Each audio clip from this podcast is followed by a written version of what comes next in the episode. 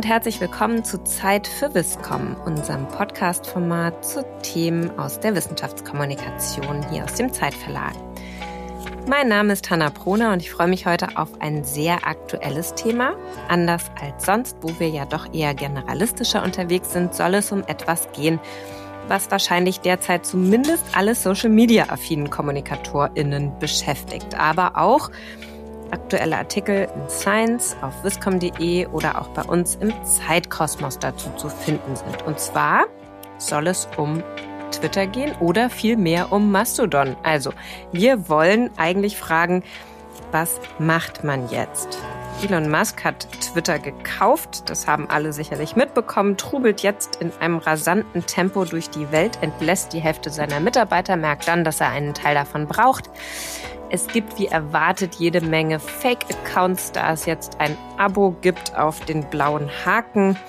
Und ich habe mir jemanden heute hier eingeladen in den Podcast, der einerseits ähm, einer der führenden Experten ähm, für das Thema aus meiner Sicht ist und zum anderen das Thema mit uns einordnen kann. Und wir werden versuchen, uns auch Mastodon zu nähern, also ein How-to mit an die Hand zu geben, wie geht das eigentlich da? Und uns gar nicht so lange mit der alten Welt Twitter vielleicht beschäftigen. Also Henning Krause ist hier. Henning, ich freue mich sehr, dass du dir die Zeit genommen hast. Ja, und bei dem Thema muss ich ja eigentlich mit Terreur starten hier. Moin Hanna, schön, dass ich da sein darf. Auch wenn viele gerade in der Viscom Community dich natürlich kennen, würde ich trotzdem sagen, wir stellen dich einmal kurz vor. Mhm. Du bist Social Media Manager bei Helmholtz. Was machst du da genau und wie bist du dazu auch gekommen? Genau, also Social Media Manager bei der Helmholtz-Gemeinschaft hier in der Geschäftsstelle in Berlin. Wir sind ja eine der großen außeruniversitären Forschungseinrichtungen und ähm, haben äh, unter anderem hier auch eine Kommunikationsabteilung, in der ich halt Mitarbeiter bin. Mache das jetzt schon seit zehn Jahren, habe in den ersten Jahren, so ab 2012, ganz früh angefangen, die Helmholtz-Zentren bezüglich Social Media äh, zu beraten und äh, versuche jetzt äh, ja auch die aktuellen äh, Trends und die es da gibt äh, auszuprobieren und äh, freue mich, dass wir heute halt auch über so einen dieser aktuellen Dinge wie dezentrale soziale Netzwerke sprechen können. Mhm. Ich habe schon gesagt, du bist Experte und zwar nicht nur als Social Media Manager, sondern ich nehme dich auch wahr, dass du doch von Anfang an oder auch schon sehr lange kritisch das Thema der Plattformkommunikation mit betrachtet hast. Also auch schon sehr früh auf negative Effekte der Algorithmen, negative Effekte auch der Geschäftsmodelle hingewiesen hast. Und jetzt könnte man sagen, die Realität gibt dir recht. Wie ist dein Blick auf die aktuelle Situation, wenn man jetzt doch nochmal in Richtung Twitter schaut? Ja, also wir als, als Wissenschaftsorganisation ähm, haben natürlich ein Interesse daran, mit äh, der äh, interessierten Öffentlichkeit zu interagieren.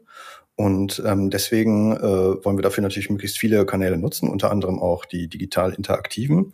Und ähm, da gab es ja bisher, was Social Media angeht, insbesondere ähm, ja, viele Plattformen und Dienste, die halt von privatwirtschaftlichen Unternehmen betrieben worden sind. Und ich muss auch sagen, dass wir da auch äh, zwar nicht alles, aber vieles mitgemacht haben. Mhm. Aber letztendlich, wenn es darum geht, sozusagen das Vertrauen in die, in die Wissenschaft bei den Bürgerinnen und Bürgern ähm, zu stärken und mit denen auch in einen wirklichen äh, interaktiven Diskurs einzutreten, dann muss das ja eigentlich gar nicht auf privaten Plattformen sein, die äh, dann durch die jeweiligen Geschäftsmodelle halt ähm, Algorithmen mit den für uns bekannten auch negativen Auswirkungen, man erinnere sich an das, an das Brexit-Referendum, die Trump-Wahl mhm. 2016, Hassreden, diese ganzen Problematiken äh, sind zu meinem Verständnis auch damit verknüpft, dass es halt ja Geschäftsmodellinteressen gibt. Und ich finde diese digitale interaktive Wissen oder nicht nur die Wissenschaftskommunikation, sondern die gesamte gesellschaftliche Online-Kommunikation ist eigentlich so wichtig, dass wir als Gesellschaft uns überlegen müssten, ob wir das nicht in äh, ja, gesellschaftliche Infrastrukturen überführen, die ja gemeinwohlorientiert funktionieren. Ich meine, Krankenhäuser und so werden auch äh, nicht immer nur nach äh, Profit äh, betrieben. Und insofern mhm. denke ich, da gibt's äh, gibt's Möglichkeiten der Änderung. Und ich glaube, wir erleben gerade jetzt noch eine Phase des spannenden Impulses. Mhm. Das auf jeden Fall. Also wer gestern zum Beispiel gesehen hat, wie viele Fake-Accounts mit verifizierten Haken sich gegründet haben, neu bei Twitter, wo man nicht mehr unterscheiden kann, eigentlich wer der echte und wer nicht der echte ist, der merkt doch, das hat nochmal eine ganz neue Dynamik bekommen. Wir haben aber eben gesagt, eigentlich ist ja die spannende Frage, was mache ich denn stattdessen? Und deshalb wollten wir uns dem Thema Microblogging und dezentrale Strukturen nähern.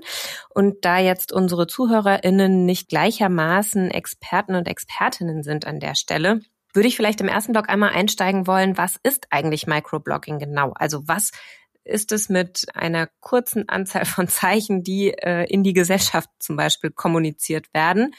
Was versteht man darunter und wie ist da auch Mastodon jetzt zu sehen? Also ich glaube, Microblogging ähm, war so, so, dass der USP den Twitter irgendwie mitgebracht äh, hat in die Öffentlichkeit ähm, oder zumindest der erste Dienst, der da gut abgehoben hat. Sprich, äh, als kurze textartige Nachrichten, wirklich als te in Textform geschrieben, zunächst irgendwie so 140 Zeichen, später 280 Zeichen.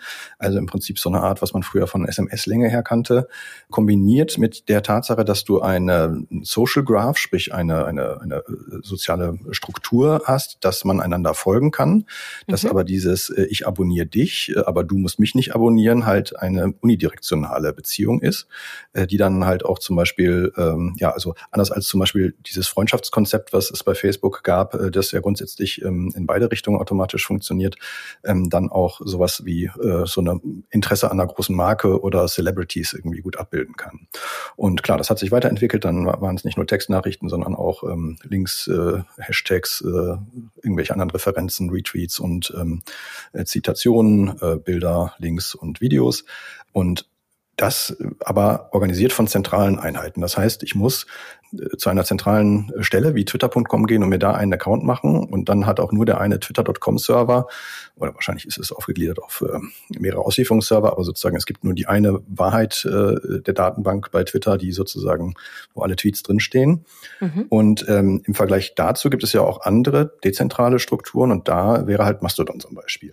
Mhm. Und jetzt fragen sich wahrscheinlich viele Wissenschaftseinrichtungen und WissenschaftskommunikatorInnen oder auch WissenschaftlerInnen, wie mache ich das oder brauche ich das oder was ist da jetzt eigentlich das Besondere dran? Ist es das Gleiche nur auf verschiedenen Ebenen oder wo würdest du sagen, es ist doch echt was anderes aufgrund der dezentralen Struktur und auf was muss ich dann vielleicht auch achten? Also ich glaube, aus Sicht der, der Nutzerinnen und Nutzer, die man ansprechen möchte, sollte das, nachdem sie sich einmal einen Account angelegt haben, schon irgendwie eine ähnliche User Experience sein können wie bei Twitter. Aber ähm, wenn du so Spezialexperten fragst, dann sagen sie, nee, ist überhaupt nicht vergleichbar mit Twitter, mhm. alles ganz anders. Aber ich glaube, im Vergleich zu, äh, weiß ich nicht, einem, einem, einem Leberwurstbrot ist es schon sehr vergleichbar mit Twitter. Ähm, es ist aber äh, sozusagen, es hat schon Unterschiede und insbesondere was diese Dezentralität angeht. Und das hat einerseits mit Technik zu tun, aber aus meiner Sicht auch mit einem äh, demokratischen und, und Freiheitsaspekten. Und deswegen würde ich gerne auf die Gefahr hin, dass, dass wir jetzt ganz kurz mal äh, einen Blick auf die Technik werfen, äh, einmal einen Vergleich ziehen. Es ist äh, so ein bisschen zu vergleichen mit E-Mail. Also E-Mail hat man auch ähm, mit verschiedenen E-Mail-Servern. Also du hast vielleicht eine zeit.de Mailadresse und ich mhm. habe beruflich eine helmholtz.de Mailadresse und dann habe ich vielleicht noch eine posteo.de Mailadresse. Und das heißt, wir können unterschiedliche Identitäten angeknüpft an Infrastrukturbereitstellern, wie zum Beispiel diesen Mail-Servern äh, haben. Und trotzdem können wir, äh, kannst du, hast du mir eine Mail geschickt, Henning, wollen wir nicht einen Podcast zusammen machen? Mhm. Und ähm, das funktioniert, weil es halt ähm, ein definiertes technisches Protokoll gibt, äh, wo drin steht, eine E-Mail hat einen Betreff und eine Empfänger, einen Sender und vielleicht mehrere Empfängerinnen und hier ist, kann noch ein Anhang sein und so. Und ähnlich ist es bei Mastodon. Das heißt, ähm, Mastodon ist eine technische Definition von den Arten und Weisen, wie Inhalte öffentlich kommuniziert werden. Das ist natürlich ein Unterschied zu E-Mail, dass Mastodon äh, äh, Tuts, wie es da so schön heißt, ähm, öffentlich sind. Das heißt also im Prinzip ist auch klar vorgegeben, wie sollen die aussehen. Also es wäre eine standardisierte E-Mail. Äh, naja, also es gibt halt maximal, es gibt zum Beispiel eine maximale Längenbegrenzung, die ist jetzt anders als bei Twitter, aber im Prinzip ähm, ist klar, dass, dass es halt da Text und Links und ähm, Hashtags und so weiter und Videos und so weiter sowas mhm. gibt. Und die äh, Idee ist halt, dass man sich, bevor man sich ähm, also wenn, wenn du den Twitter-Account anlegst, dann weißt du, wo du hingehen musst, nämlich zu Twitter. Äh, wenn du dir aber einen Mastodon-Account anlegen willst, dann musst du dich vorher entscheiden, zu welchem und in der Analogie wäre das beim E-Mail-Server, zu welchem E-Mail-Provider muss ich eigentlich gehen?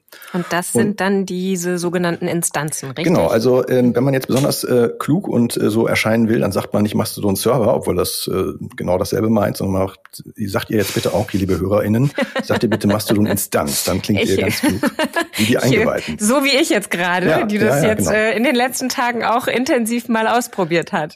Genau. Und äh, das heißt aber, dass es äh, sozusagen, was so das Onboarding bei diesem Dienst angeht, angeht, schon ein bisschen Herausforderung ist, weil man sich erstmal dafür entscheiden muss, was auf den ersten Blick vielleicht gar nicht so große Implikationen hat. Ähm, Auf den zweiten Blick kann man aber schon, ähm, äh, da hat das nicht nur eine technische Frage, sondern es, es, hat auch inhaltliche Fragen. Zum Beispiel gibt es auf unterschiedlichen Instanzen oder kann es dort unterschiedliche Moderationsregeln geben oder verschiedene Code of Conducts, ähm, äh, ob zum Beispiel halt ähm, man dort über Politik spricht oder nicht oder ob man dort, keine Ahnung, Katzenfotos teilt oder nicht. Wobei ich mir das nicht vorstellen könnte in Mastodon-Instanz ohne Katzenfotos. Aber Wer macht diese Regeln? Äh, das machen die Instanzbetreibenden selbst. Also das ist ja so, wenn du, keine Ahnung, dir einen Gmail-Account anlegst, dann musst du auch friss oder stirb äh, die AGBs von, äh, von Gmail akzeptieren. Und so ist es bei den Mastodon-Instanzen auch.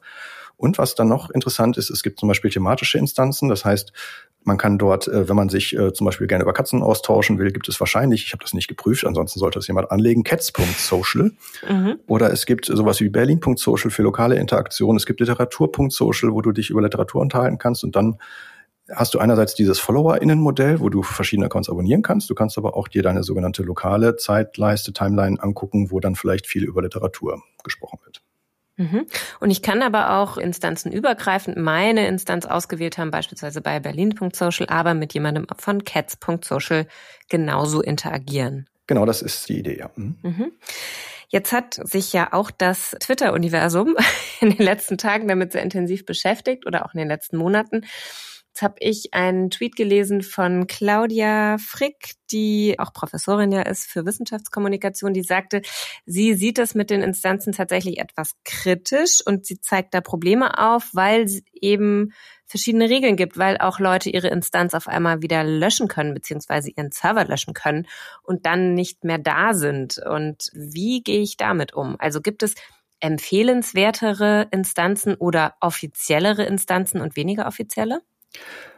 Ja, also äh, das, das genau berührt ganz verschiedene Punkte und in der Tat kann ich empfehlen, auch wenn ich weiß, dass das für so ein Onboarding im Vergleich zu dem, was wir in den letzten Jahren gewohnt waren, wie man so einen Account bei einem neuen Dienst aufmacht, ein bisschen schwierig ist, kann ich nur empfehlen, vorher mal auf die Selbstbeschreibung ähm, äh, dieser, dieser Instanzen zu gehen. Die haben dann auch jeweils eine Webseite, also ähm, wie gesagt, keine Ahnung, ob es cats.social gibt, aber wenn du auf die Webseite cats.social gehen würdest, dann hast du, wenn du da noch ein Slash about hinterhängst, dann hast du meistens dort so die Selbstbeschreibung, ähm, wo dann zum Beispiel diese Policy da so steht.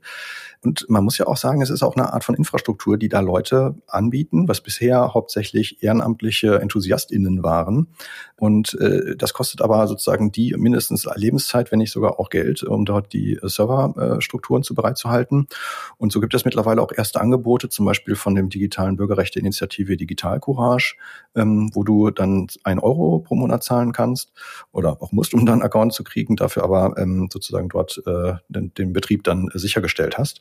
Mhm. Aber ich denke, wir werden jetzt auch zu dahin kommen, dass verschiedene Organisationen, ob es jetzt die Zeit ist oder ein, ein Verlag oder auch eine Wissenschaftsorganisation oder FC Bayern München, sich schon fragen müssen, brauchen wir nicht auch so eine eigene Instanz, die wir hier hinstellen, wo dann zum Beispiel unsere Marken oder auch MitarbeiterInnen kommunizieren könnten. Mhm. Oder auch Universitäten. Genau, genau. Das ist, ist glaube ich, eine Frage, die sich gerade ganz, ganz viele Leute stellen. Und ähm, ehrlich gesagt bin ich diese Woche kaum zu meiner eigentlichen Arbeit gekommen, weil viele Leute angerufen haben und gesagt haben, Henning, äh, planst du schon was? Geht's los? Äh, wie sollen wir es machen? Und ich glaube, es wird gerade auf verschiedensten Ebenen überlegt. Also es gibt zum Beispiel Vorreiter, wie zum Beispiel die Europäische Kommission oder die Bundesbehörden, die äh, auf einem Server vom Bundesdatenschutzbeauftragten, den der dort ähm, möglicherweise seit April, glaube ich, schon zur Verfügung gestellt wird, ähm, unterwegs sind. Und ich glaube, viele Organisationen überlegen gerade, auf welchem Level sowas richtig aufgehängt wäre. Und wenn man das mit dem E-Mail-Analogie ähm, vergleicht, da hat man dann auch irgendwann, keine Ahnung, in den, wann war das? 80ern, 90ern, ich weiß es nicht. Hm, sich wahrscheinlich überlegt, roundabout. in den 90ern vielleicht. Ähm, äh, da müsste man jetzt vielleicht auch mal so einen E-Mail-Service betreiben.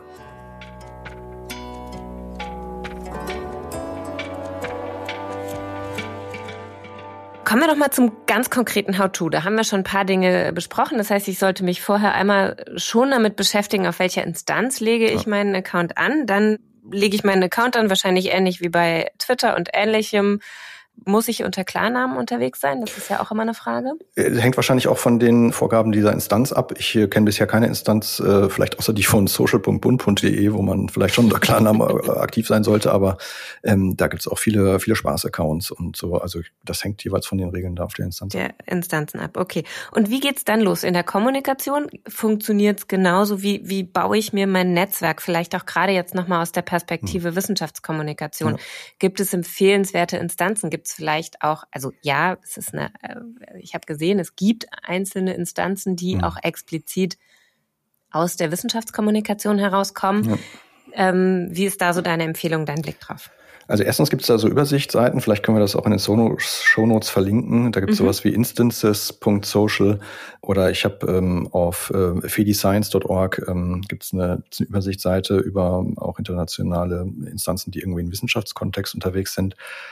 Da äh, äh, muss man sich natürlich ähm, entscheiden, aber wenn man den Account dann angelegt hat, ähm, gibt es äh, schon die Frage, also oder wir haben eben über die Frage gesprochen, ist das ist das wie Twitter oder nicht? Mhm. Und ich würde empfehlen, jetzt nicht mit so einer Erwartungshaltung reinzugehen, dass es ein besseres oder so Twitter ist. Natürlich startet man da mit null Followern, muss man sich bewusst sein. Mhm. Aber äh, ich würde sozusagen da schon versuchen, mit einer Erwartungshaltung reinzugehen, dass es etwas was anderes ist, was potenziell auch nicht nur auf dieser Metaebene, über die wir eben gesprochen haben, besser ist und sein kann, sondern wirklich auch sein könnte, wenn man nach dem bei der Henne-Ei-Frage, die sich da immer stellt, äh, ja, keiner geht hier hin, weil da keiner ist und dann gibt es da keiner, weil da keiner hingeht, mhm. ähm, äh, dass man da sozusagen mal mit dem offenen ja, mit einer offenen Einstellung rangeht und nicht nur äh, sagt jetzt hier, wir wollen Twitter nachbauen. Mhm. Auf der anderen Seite, was um eine Followerschaft aufzubauen und andere Leute zu finden, schon spannend ist, ist, dass es mittlerweile äh, Drittdienstleister-Tools gibt, also nicht, nicht kostenpflichtig, sondern kostenlos.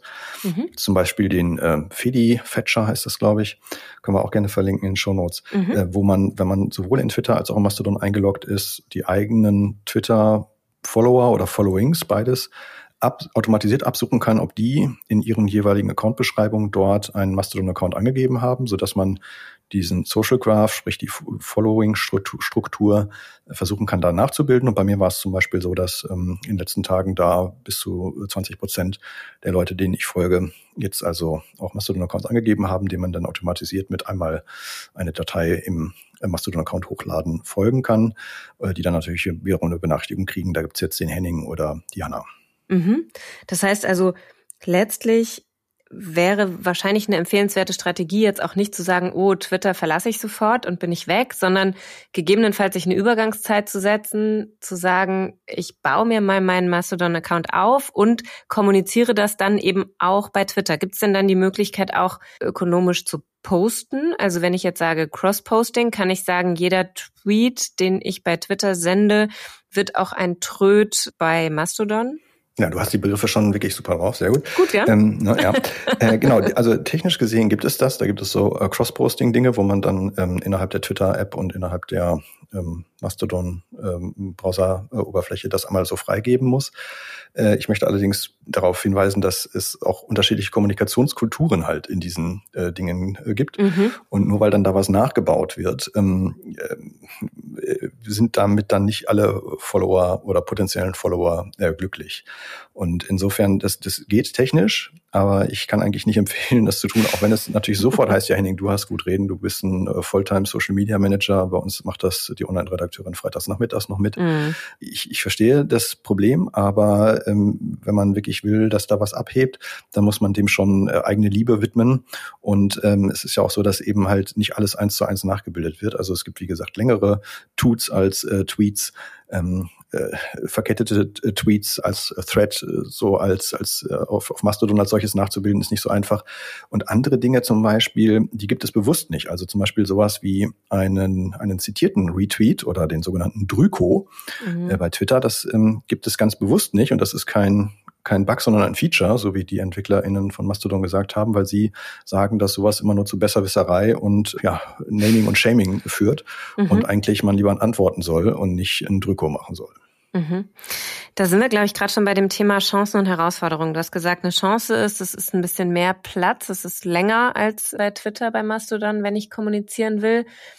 Gleichzeitig Herausforderung, diese Verkettung funktioniert nicht. Ist das nicht gerade für die Wissenschaftskommunikation doch auch ein kritischer Aspekt zu sagen, da bräuchte es eigentlich nochmal eine Weiterentwicklung, weil es ja doch, also zumindest in meiner Wahrnehmung, wenn WissenschaftlerInnen kommunizieren, sehr häufig eher verkettete Tweets sind. Hm. Also ich meinte jetzt, die Verkettung funktioniert nicht, wenn du so einen Cross-Poster einrichtest und äh, mhm. äh, sozusagen versuchst, das nur aus Twitter herauszuspeisen. Ähm, Auf Mastodon funktioniert es schon. Genau. Okay. Ähm, mhm. Und noch gibt es da nicht so schicke ja, UIs, äh, Interfaces, äh, wie es die bei Twitter dann irgendwann gab, dass du dann halt einen, einen Tweet, die, einen Thread direkt als mehrteiliges Ding in, in der Weboberfläche reinhauen kannst und dann gesammelt abschicken kannst. Aber das ist auch nur eine Frage der Zeit. Da ist halt gerade ganz viel Dynamik drin, da entsteht gerade ganz viel.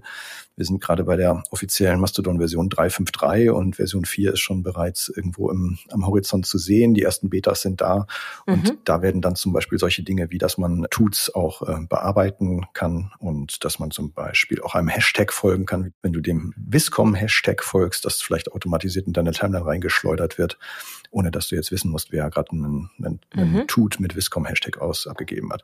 Und solche Dinge, da passiert aus meiner Sicht gerade ganz viel und ähm, da muss man, glaube ich, auch ein bisschen Geduld haben.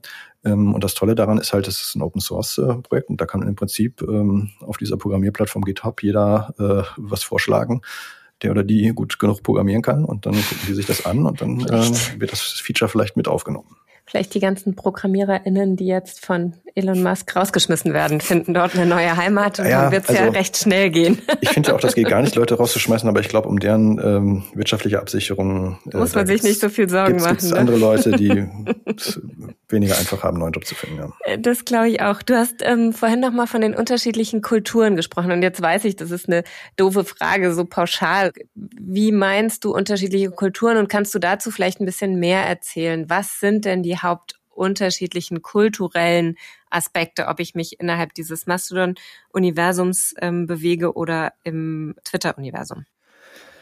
Also ich glaube, man muss schon sagen, dass äh, auch wenn es jetzt Leute gibt, die sagen, ja, ich bin schon seit 2017 da oder so und deswegen alles alter Kaffee, aber ähm, die, die, die Wachstumsraten sind halt so wie Corona zu den schlechtesten Zeiten halt exponentiell gerade. Mhm. Und insofern äh, gibt's immer wen, der schon länger da ist, aber solche äh, Wachstumsphasen kommen halt auch mit Wachstumsschmerzen. Und ähm, äh, am Anfang sind es die Early Adopter, die dann viel halt auch auf Twitter war das am Anfang auch so, hauptsächlich über Twitter reden dass Twitter down ist, ähm, weil irgendwie zu viele Leute noch reingekommen sind. Das ist jetzt auch auf einzelnen Instanzen so. Ähm, dann findest du so viele, ja, Konflikte will ich nicht sagen, aber so Aushandlungsdiskussionen. Ähm, Mhm. Ähm, zum Beispiel auf dem Server, wo ich unterwegs bin, da ist zum Beispiel jetzt gerade ein Thema, ähm, du hast ein Zusatzfeature bei, bei, bei Mastodon, dass du Triggerwarnungen nicht nur händisch reinschreiben kannst, sondern auch ähm, wirklich äh, in der Struktur eines Tuts äh, so einbauen kannst, dass ähm, da zum Beispiel da nur Triggerwarnung, jetzt kommt das Thema, ähm, ich weiß nicht, Depressionen. Mhm. Ähm, und äh, dass man dann erst drauf tippen oder tappen muss, äh, um den Inhalt dieses Tuts zu sehen, wo dann halt was über Depression geschrieben wird. Mhm. Und äh, das ist ein separates Feature, was es, äh, was es bei Twitter so nicht gibt. Ähm, und da gibt es unterschiedliche Kulturen auf unterschiedlichen Instanzen, zu welchen Themen man zum Beispiel Triggerwarnungen aussprechen sollte. Und für den einen kann halt, ähm, äh, weiß ich nicht, irgendwie ähm, äh, äh, der braucht beim Thema Depressionen oder die äh, eine Triggerwarnung. Und bei uns auf der Instanz zum Beispiel, wo ich privat mit meinem Account unterwegs bin, äh, gibt es eine gibt es viele Leute, die zum Beispiel sagen, ich möchte generell hier nichts über Politik lesen, weil mich das ähm, äh, äh fertig macht. Triggert. Hm. Triggert. Und ähm, man sollte generell, wenn man, egal zu welchem politischen Thema man was macht, sollte man dann eine Content-Warnung vorwegschalten. Und das war für mich ähm, zugegebenermaßen, äh, muss ich geschehen, an der Stelle hatte ich auch die, ähm, äh, die, die Instanz-Selbstbeschreibung nicht äh, ausführlich genug am Anfang gelesen, bevor ich da geonboardet bin. Mhm. Und deswegen kann ich das auch wirklich nur empfehlen, sich da vorher die Zeit zu nehmen, weil es halt wirklich unterschiedliche Kommunikationskulturen gibt und man ja auch Leute dann als neu reinkommende Person, die dann so tut, man müsste da alles so machen, wie man das auf Twitter gemacht hat, ähm, äh, nicht vor den Kopf stoßen, sondern muss dann vielleicht auch mal lernen oder sich vielleicht wirklich eine andere Instanz suchen, die für einen besser geschaffen ist. Mhm, und dann kann ich aber auch wieder nicht alles mitnehmen, sondern würde ich wieder von Anfang anfangen, richtig? Deshalb dein Appell auch zu sagen, sich vorher mit diesen Regeln auch auseinanderzusetzen? Genau, also vorher auseinandersetzen schadet äh, auf jeden Fall nicht, beziehungsweise ist die explizite Empfehlung. Mhm. Äh, man kann äh, gewisse Dinge mitnehmen. Also wir haben bei Hammer zum Beispiel auch relativ früh schon unseren ersten Mastodon-Account aufgesetzt, 2017 sind dann aber vor demselben Problem gestartet, dass du am Anfang schon mal sagtest, da ist dann irgendwann der Server äh, nicht weiter betrieben worden. Und dann mussten wir ähm, 2019 auf dem anderen Server umziehen, äh, umziehen. Also äh, Grüße gehen raus an äh, Bonn.social. Wir sind mhm. ähm, bei den bei den KollegInnen dort äh, von dieser äh, Bonn Digitalagentur, die dann sehr flauschigen Server betreiben. Aber bitte nicht alle dahin gehen, der ist gerade so. ich wollte gerade sagen, dann ist der so voll. schneiden, bitte schneiden, nein, könnt ihr drin lassen. Ähm, vielen Dank, Sascha und Johannes, dass ihr da die schöne Instanz für uns habt. ähm, äh, was wollte ich sagen? Jedenfalls, äh, man kann, damals konnte man, als ich 2019 umgezogen bin, leider noch nicht die Follower-Struktur als solche mitnehmen. Mittlerweile ist es aber möglich, dass man sowohl die Followings als auch die Follower mitnimmt, mhm. weil genau dieses Umziehen halt ein technisches Feature ist, was die jetzt in dieser aktuellen Version von Mastodon implementiert haben. Das Einzige, was man leider nicht mitnehmen kann, sind die alten Tools, sprich die Updates und natürlich die ganzen Interaktionen, die es dazu gab, äh, mhm. äh, nicht. Und insofern ist Umziehen äh, nicht schön, aber möglich. Möglich, ne? Okay, ja. Ähm, jetzt ist ja Ziel der Wissenschaftskommunikation und auch im, gerade im Bereich de, von Social Media sehr stark schon auch eine, eine breite Öffentlichkeit zu erreichen, auch wenn ich den Begriff nicht mag, aber du interessierte, weißt, was ich meine. Eine interessierte Öffentlichkeit, ja, genau. Danke. So, ähm, erreiche ich dort jetzt äh, nicht nur, also mein Eindruck die letzten Tage, es passiert sehr, sehr viel ja. Nichtsdestotrotz, das, was du auch gesagt hast, es sind ähm, sehr viele Gamer, Gamerinnen, Nerds, um es vorsichtig zu formulieren, also Leute, die sich auch schon sehr mit als Early Adopters mit IT-Themen beschäftigen. Ähm, spannenderweise tatsächlich die eine oder andere Behörde, die sich da tummelt. Mhm. Ähm, aber die auch. Breite, die ich bei Twitter erreiche, erreiche ich natürlich noch nicht. Und ich bin völlig bei dir, wenn du sagst, ja, wenn keiner da hingeht, haben wir das Henne- hm. und Ei-Problem. Aber für die Viscom, die jetzt gerade ein Publikum sucht, habe ich doch trotzdem bei Mastodon oder dieser dezentralen Struktur im Moment das Thema, diese Reichweiten nicht mehr zu haben. Ähm, fällt da nicht was weg oder ist das nicht eine zentrale Herausforderung? Äh, ja, äh, das, das, das ist es, aber ähm, ich äh, finde wirklich, dass wir uns angesichts der von dir eben zum Anfang äh, richtig dargestellten Problematik, wie es auf Twitter gerade aussieht, ähm, uns als öffentlich finanzierte Einrichtung, zumindest spreche ich da jetzt über den Teil der institutionellen Wissenschaftskommunikation, schon die Frage stellen müssen, in welchem Umfeld wir da eigentlich auch ähm, sind und, und wahrgenommen werden und ob Reichweite dann, dann alles ist. Und äh, eben auch unter dem Aspekt des Henne-Ei-Problems finde ich schon, dass äh, irgendwelche Leute auch vorangehen müssen. Und da finde ich, hat Jan Böhmermann zum Beispiel, ähm, irgendwo als er im Mai oder April diesen Jahres äh, da äh, einen Server aufgesetzt hat, irgendwie ähm, einen guten Move gemacht, ähm, um da halt auch mal äh, Content und äh, als so Celebrity darüber zu gehen. Und äh, natürlich ist die Wissenschaft jetzt nicht der einzige gesellschaftliche Player, der das machen sollte. Das sollten auch öffentlich-rechtliche machen, das sollten viele Medien machen, finde ich. Mhm. Genug andere Player ähm, wären aus meiner Sicht auch im Boot. Wie gesagt, wenn FC Bayern München da mal hingeht und den äh, so Account löscht, dann, dann, dann ziehen die deutlich mehr rüber als, als äh, irgendwie äh, Uni hast du nicht gesehen. Mhm. Aber wir als öffentlich finanzierte ähm, Einrichtungen, die Wissenschaftskommunikation anbieten wollen, würde ich sagen, sollten uns schon die Frage stellen, ob wir das alles so weiter so mitmachen wollen.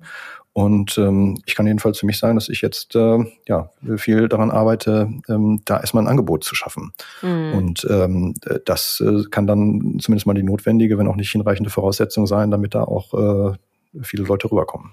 Mhm. Ganz klar. Heißt letztlich ja auch, es geht wie immer eher um die Qualität, gar nicht um die Reichweite, gar nicht um die, um die äh, Quantität, sondern auch am Ende des Tages ja um die Qualität der, der Kommunikation an der Stelle. Ähm, eine Frage noch zum Thema Algorithmen.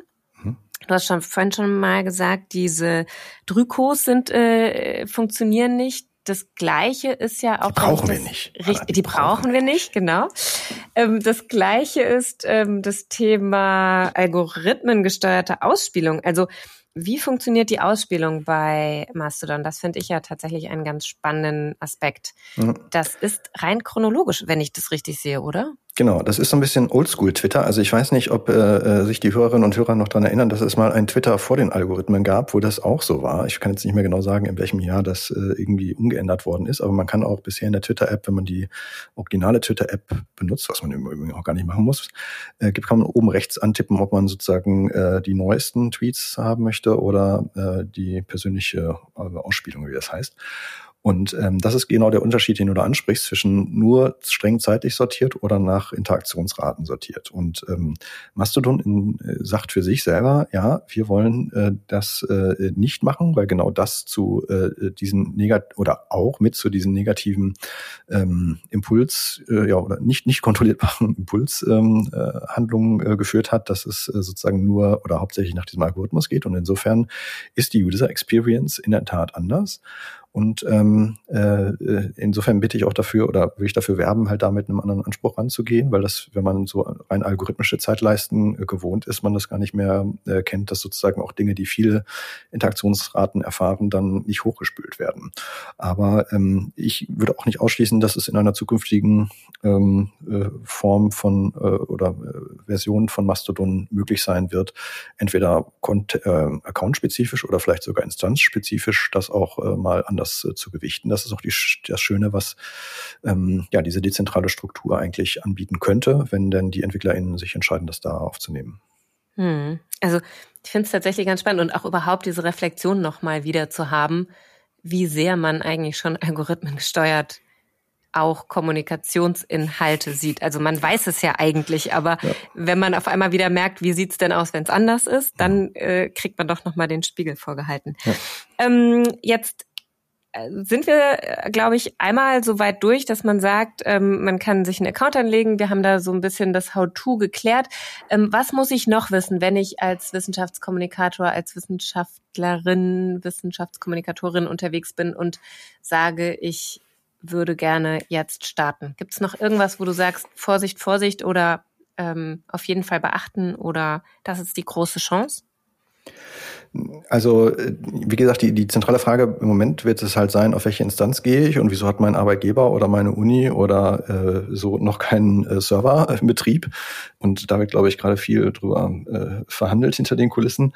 Äh, was, äh, was ich halt äh, finde, ist, wie gesagt, diese Frage, ob man diesen Cross-Poster aus Twitter heraus aktivieren sollte oder ob man ähm, oder ob man das äh, sein lässt. Also ich, wie gesagt, wenn es geht, halt das ähm, händisch zu befüllen, auch gerade was die Interaktion dann dort angeht, ähm, äh, das wird man nicht von Twitter aussteuern können, wenn einen auf Mastodon jemand was fragt. Mhm. Und äh, was ich sozusagen noch unbedingt mit reinbringen möchte, ist äh, dieser Aspekt, dass es über Mastodon hinaus noch eine äh, große weitere Welt dieser verteilten Infrastrukturen gibt, das sogenannte Fediverse, mhm. wo sozusagen Mastodon nur ein Dienst innerhalb des Fediverses ist. Also wir haben jetzt über Mastodon als Twitter-Clone oder nicht Clone, sondern als ähm, das bessere Twitter ähm, mhm. äh, gesprochen, dezentral.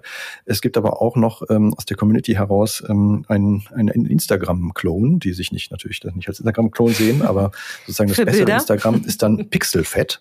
Mhm. Und ähm, das ist sozusagen auch auf, wo du sozusagen Image-Sharing auf verteilten Strukturen machen kannst. Es gibt auch eine, eine YouTube-Alternative, das ist dann PeerTube, äh, wo du halt das machen kannst. Du hast eine Twitch-Alternative und all diese Dinge, die man in diesen verteilten Infrastrukturen auch haben kann und die man mit einem Account dann folgen, äh, dem man mit einem Account folgen kann. Das nennt sich das Fediverse und ähm, wenn ich das jetzt hier nicht angesprochen hätte, insofern das bitte nicht rausschneiden, dann hätten mich die ganzen äh, äh, Extremauskenner angeschimpft, dass ich das nicht erwähnt habe. Wir verlinken das in den Show Notes, dass jeder, der da weitergehen will, tatsächlich sich auch weiterhin nochmal das ein oder andere anschauen kann. Achso, und darf ich noch eine Sache zu den, zu den ForscherInnen sagen? Also ja. äh, die, der eigentliche Zuruf ist irgendwie nur Mut. Also äh, äh ausprobieren ist okay und äh, vielleicht auch mal was nicht ideal raushauen ist auch äh, auch okay. Natürlich müsst ihr euch an, ans, ans Recht halten, was äh, Bildrechte und so weiter angeht, aber auf jeden Fall kann ich nur empfehlen, das mal mit Mut auszuprobieren und ich äh, wir, wir als professionelle WissenschaftskommunikatorInnen sind euch sehr dankbar, wenn äh, wenn ihr nicht schweigt. Mm, auf jeden Fall. Jetzt mal ehrlich, ernsthaft, nicht wünscht dir was? Also ja, ich, ich lese es aus jeder deiner Worte. Du wünschst dir, dass das funktioniert. Glaubst du dran? Also Prognose, wo stehen wir in, ach, lass mich sagen, zwölf Monaten oder zwei Jahren? Also vielleicht ist das so eine Perspektive. Oh, warte mal, da muss ich mal hier eben unter den Tisch greifen und meine Glaskugel hier rausholen. so, jetzt hier, da ist sie, die Glaskugel. Ja. Und äh, genau, dann könnt ihr mich in zwölf Monaten fact-checken. Tja, also natürlich äh, nichts Genaues weiß man nicht, ähm, aber ich finde, es hat jetzt gerade eine, so eine Dynamik äh, eingesetzt, die das nicht nur bei irgendwelchen Spezialauskennern oder Medienleuten ähm, äh, einsetzt, die rübergehen, sondern auch äh, ja, ganz normale äh, Menschen wie du und ich, die auch nicht unbedingt nur was mit Medien machen. Und ähm, insofern haben wir jetzt, glaube ich, gerade eine einzigartige, einzigartige Chance. Ich glaube aber auch, dass da jetzt dann viele Leute aktiv werden müssen, nicht nur in der, in der Wissenschaft, sondern auch ja, in den Medien und, weiß ich nicht, in den Kirchen und in den Parteien und so weiter. Äh, viele gesellschaftliche Player. Die Wissenschaft ist nur ein Subsystem, was da äh, dafür sorgen kann, dass wir da eine bessere Art und Weise haben, gesellschaftlichen Diskurs digital irgendwo abzubilden. Du hast dich sehr gut um die Frage herumgedrückt, aber wir, ich bin da voll bei dir und ich bin gespannt, wie viele Institutionen nächstes Jahr um die Zeit dabei sind und würde zumindest die Prognose wagen zu sagen, es werden noch einige sein. okay, dann sage ich eine Prognose. Also es gibt dann einen Zeitpunkt Social, wo alle ZeitjournalistInnen und anderen MitarbeiterInnen dort für ihren Job, aber auch sozusagen damit implizit die, die Marke Zeit ähm, ähm, weiter, weiter nach außen tragen können. Ja, das ist doch schon mal ein schöner erster äh, Punkt, an dem wir da kommen. Nichtsdestotrotz nochmal die Frage, würdest du irgendetwas äh, konkret empfehlen, eine Instanz, also für all diejenigen, die jetzt nach unserem Podcast sagen, jetzt setze ich mich hin und äh, fange sofort an, ähm, mag mir nicht alles durchlesen, welche Instanz soll ich wählen? Also das, ähm, man kann sich in Übersichten darüber holen. Es gibt sowas wie diese Webseite instances.social, da kann man sich sowas angucken. Mhm. Es ist so ein bisschen so wie eine Frage, wie würdest du, ähm, weiß ich nicht, einem, einem Jugendlichen oder einer Jugendlichen, die zum ersten Mal in ihrem Leben eine E-Mail-Adresse äh, haben sollen, wie, auf welchen Server würdest du da gehen? Würdest du jetzt einfach Gmail machen, weil du nicht drüber nachdenkst? Oder würdest du zu Posteo gehen, weil du das irgendwie für, für eine gute Sache hältst? Oder willst du vielleicht at, äh, at berlin.de irgendwie eine Mailadresse haben oder so. Das mhm. äh, müssen, muss, muss schon jeder äh, für sich entscheiden. Also ein klares Plädoyer für die Selbstverantwortung der und des Einzelnen an dieser Stelle. Ich glaube, wir haben einen ersten Eindruck geben können. Jetzt sind wir auch schon äh, weitgehend am Ende unserer Zeit angekommen. Das ist natürlich nur ein kleines How-to gewesen, aber vielleicht klärt es an der einen oder anderen Stelle mal die dringendsten Fragen und bietet auch eben Gelegenheit für weiteren Austausch, den wir natürlich gerne auch anbieten. Weitere Informationen in den Show Notes. Nichtsdestotrotz wollen wir dich nicht gehen lassen, ohne auch deine Viscom-Vision zu hören. Das heißt, die Frage, die wir immer in diesem Podcast stellen, was würdest du tun für die Wissenschaftskommunikation oder was würdest du dir wünschen, wenn es keine Ressourcenbeschränkungen gäbe? Also wenn es weder personelle noch materielle noch äh, ja, budgetäre Restriktionen gibt. Was wäre dann dein Wunsch, deine Viscom-Vision? Ja, also ich ähm, habe mir überlegt, dass ich da jetzt ähm, äh, eigentlich beim Thema auch des heutigen Tages äh, bleiben möchte, was äh, die zentrale Kommunikationsinfrastrukturen angeht. Ich habe das eben schon angedeutet, dass ich das nicht nur aus Sicht der Viscom ähm, für ein wichtiges Thema halte, sondern auch für den gesamtgesellschaftlichen Diskurs insgesamt und auch eigentlich für die Demokratie und für die Freiheit, auch wenn das jetzt ein bisschen hochgegriffen klingen mag.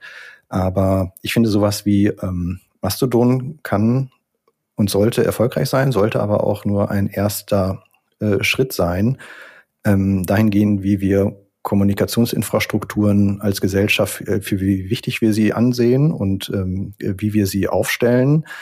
Und aus meiner Sicht sollten wir Kommunikationsinfrastrukturen genauso äh, für gesellschaftlich relevant halten und sie auch so würdigen, ähm, sowohl in ihrem Betrieb als auch in ihrer finanziellen Förderung, wie wir es zum Beispiel mit anderen gesellschaftlich relevanten Infrastrukturen wie Verkehrsinfrastrukturen, Autobahnen, Krankenhäusern, Schulen oder so halten. Mhm. Und natürlich gibt es immer schlechte Beispiele, wo es in Schulen oder Krankenhäusern und auf Autobahnen nicht gut läuft. Ähm, aber ich finde, sowas wie das Mastodon ist jetzt eine super Sache, aber es wird auch letztendlich von jetzt einem Programmierteam programmiert, der oder die dann auch, obwohl es vielleicht technisch auf die zentralen Infrastrukturen verteilt ist, definieren können, wie es läuft. Und ich fände eigentlich, und ich habe so einen Impuls ähm, 2018 mal veröffentlicht, vielleicht können wir das auch verlinken unter dem Schlagwort Open Social Infrastructure. Mhm. Und das wäre aus meiner Sicht die Vision, dass wir ja, dazu kommen könnten diese, diese Kommunikationsprotokolle, sprich das, wie zum Beispiel in Mastodon so ein Tut definiert ist, dass das nicht von einem, einer, einer Gruppe von ProgrammiererInnen definiert werden muss oder sollte, sondern dass das gesellschaftlich demokratisch legitimiert ausgehandelt werden sollte. Und ähm, das könnte aus meiner Sicht, ähm, soll das nicht der Staat vorgeben, aber der Staat sollte einen Prozess dahingehend starten und moderieren und äh, welcher Form auch immer geeignet sein mag, ob das jetzt so eine Enquete-Kommission des Bundestages ist oder was auch immer. Aus meiner Sicht bräuchten wir an dem Beispiel Mastodon als dezentrale Kommunikationsinfrastruktur aufsetzend einen demokratisch legitimierten Prozess, der solche Kommunikationsformate oder äh, Protokolle aushandelt, so eine Art digitale Straßenverkehrsordnung für diese Open Social Infrastructure. Und dann sollten wir dahin kommen, dass äh, wir über solche verteilten Strukturen auch kommunizieren können. Und in Analogie zum öffentlich-rechtlichen Rundfunk würde ich dann sogar noch darüber hinausgehend ähm, einfordern, auch wenn das dann jetzt nur die Henning Privatmeinung ist, äh, dass äh, man sowas wirklich in Analogie zum öffentlich-rechtlichen Rundfunk auch ähm, verteilt finanzieren müsste. Nicht nur das Programmieren von solchen Anwendungen, sondern auch ähm, das Moderieren, was immer notwendig sein wird und auch das, den Betrieb von diesen Softwareknotenpunkten, von diesen Instanzen. Ich weiß, das ist eine, eine super abgefahrene, äh, weit weg Idee. Aber wenn ich mir diese ganzen Probleme nochmal bewusst mache, die wir, die wir haben mit, mit Hate Speech, Hassreden und äh, Fake News und so weiter, da muss man schon sagen, die Kommunikationsinfrastrukturen sind für uns als Demokratien schon so wichtig, dass man sie wirklich ernst, äh, ähnlich ernsthaft ähm, behandeln müsste wie ähm, andere gesellschaftliche Infrastrukturen ich finde, sie ist gar nicht so weit weg, sondern sie ist letztlich recht drängend, wenn man sich die aktuelle Lage so anschaut. Insofern hoffen wir, es geht in diese Richtung. Da kann ich mich dir und deiner Henning äh, Privatmeinung ganz äh, direkt anschließen und sage an dieser Stelle danke dir sehr für deine Expertise auf diesem Feld, ähm, für das Gespräch, was wir hier führen konnten und vor allen Dingen auch den Mut, den du machst, das wirklich einfach erstmal auszuprobieren. Ich glaube, das ist so der Appell an alle. Testet es, beteiligt euch, bringt euch ein, keine Scheu. Und je breiter es aufgestellt wird, umso erfolgreicher wird es auch sein an der Stelle. Also auf jeden Fall danke dir sehr. Danke für die Einladung und ähm, genau, ich hoffe, ihr habt schon alle den Podcast hier abonniert.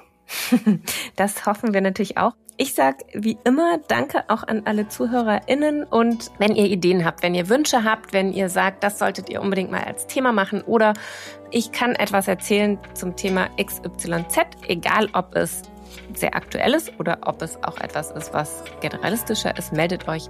Wir gucken, wie wir es einplanen und ich freue mich auf jedes Gespräch, an dem ihr alle da draußen ein bisschen teilhaben könnt. In diesem Sinne, bleibt alle gesund und zuversichtlich und bis zum nächsten Mal bei Zeit für Wiscom.